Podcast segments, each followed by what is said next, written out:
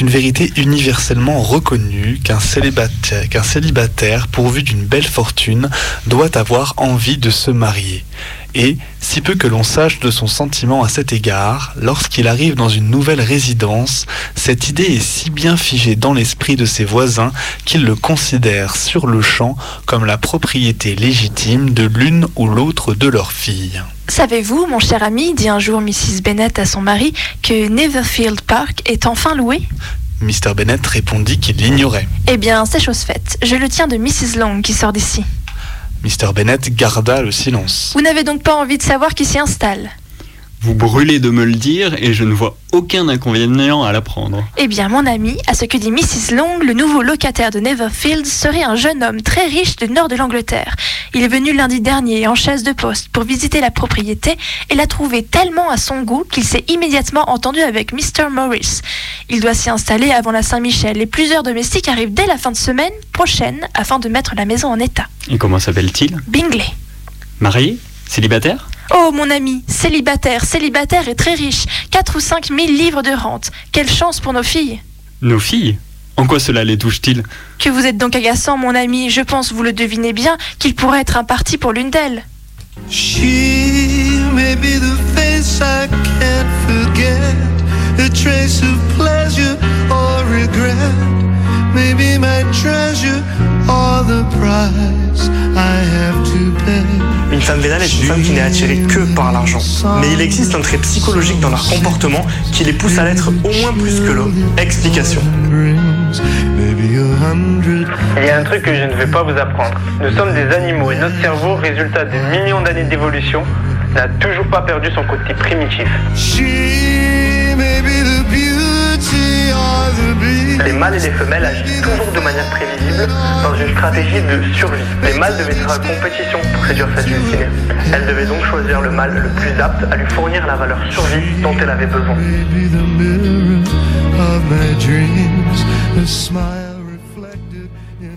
Il parlait, il disait qu'il s'ennuyait à Paris, qu'il s'ennuyait de Paris. Elles étaient attirées sexuellement par les hommes forts et puissants pour les protéger, elles et leur progéniture. Elles avaient besoin d'être sûres que s'accoupler avec ces prétendants serait un bon retour sur investissement. Il s'ennuyait de Paris, des adorables parisiennes, des noces, des bombes là là, de la coupole, de la rotonde. Moi, la rotonde, je préfère des boîtes de nuit, de cette existence épatante qu'il avait menée pendant deux ans. Elle, écoutait, attentive aux renseignements de ton discours, qui débouchait sur la richesse, qui aurait pu donner une indication sur le montant de ces millions.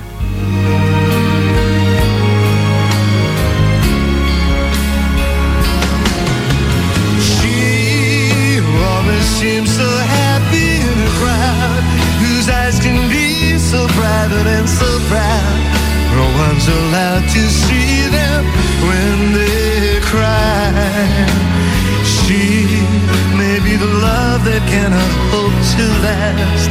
May come to me from shadows of the past that I remember till the day I die. She may be the reason I survive. The why and wherefore I'm alive. The one I'll care for through the rough and ready years. Me, I'll take her laughter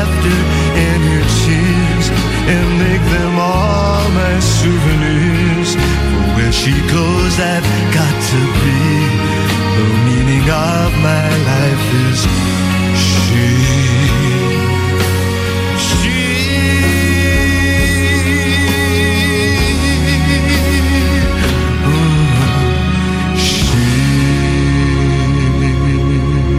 Vous avez déjà dit que le principe du mariage était obscène.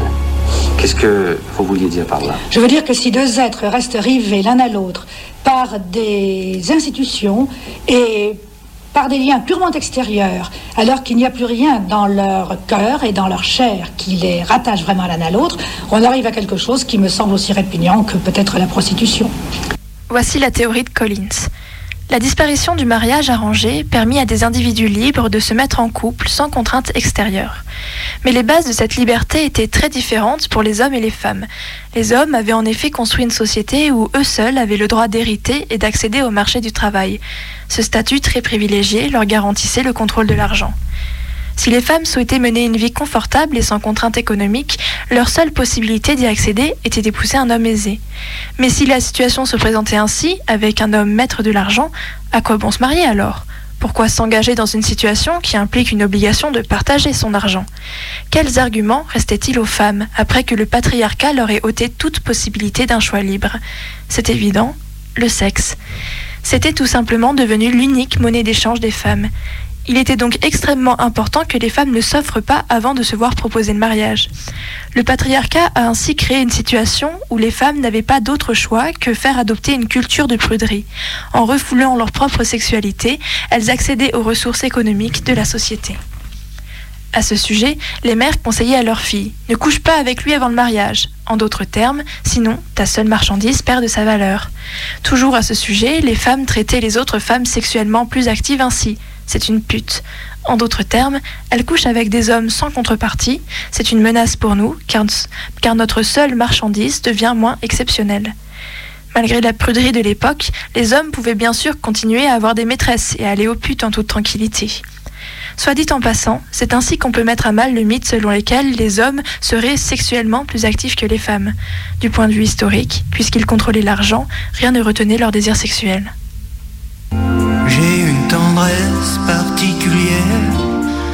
Ces filles qui n'ont pas de manière, les hospitalières, les dociles.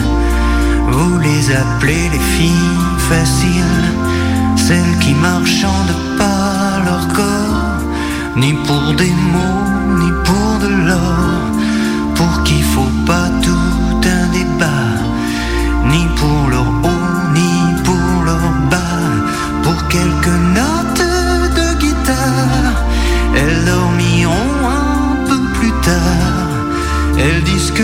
femme n'est pas mariée, elle est fichue puisqu'elle gagne pas d'argent, ou pratiquement pas. Elle n'a pas d'avenir. Il n'y a aucun poste, il n'y a, aucune, euh, il n'y a aucun avenir pour elle. Elle est forcément dépendante du mariage.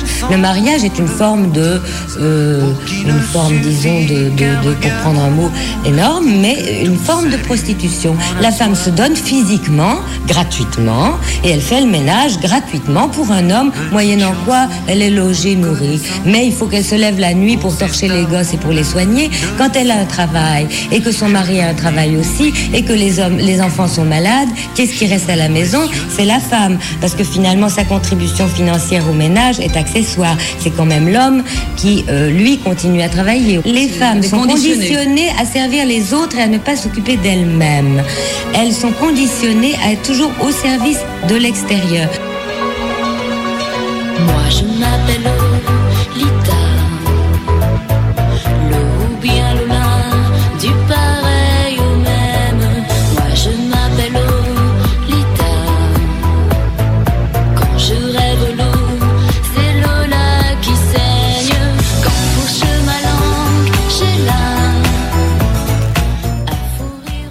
Il pensa à Ariane.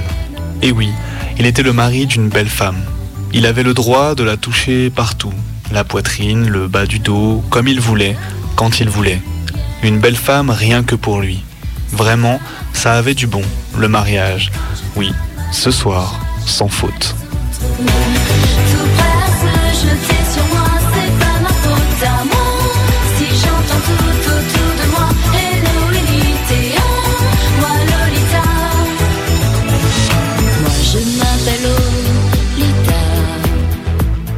Ma mère a attendu longtemps avant de me parler encore, puis elle l'a fait avec beaucoup d'amour.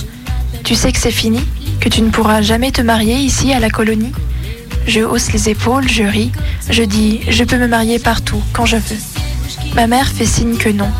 Non. Elle dit ici tout se sait, ici tu ne pourras plus. Elle me regarde et elle dit les choses inoubliables. Tu leur plais? Je réponds c'est ça, je leur plais quand même. Elle me demande encore c'est seulement pour l'argent que tu le vois J'hésite et puis je dis c'est seulement pour l'argent.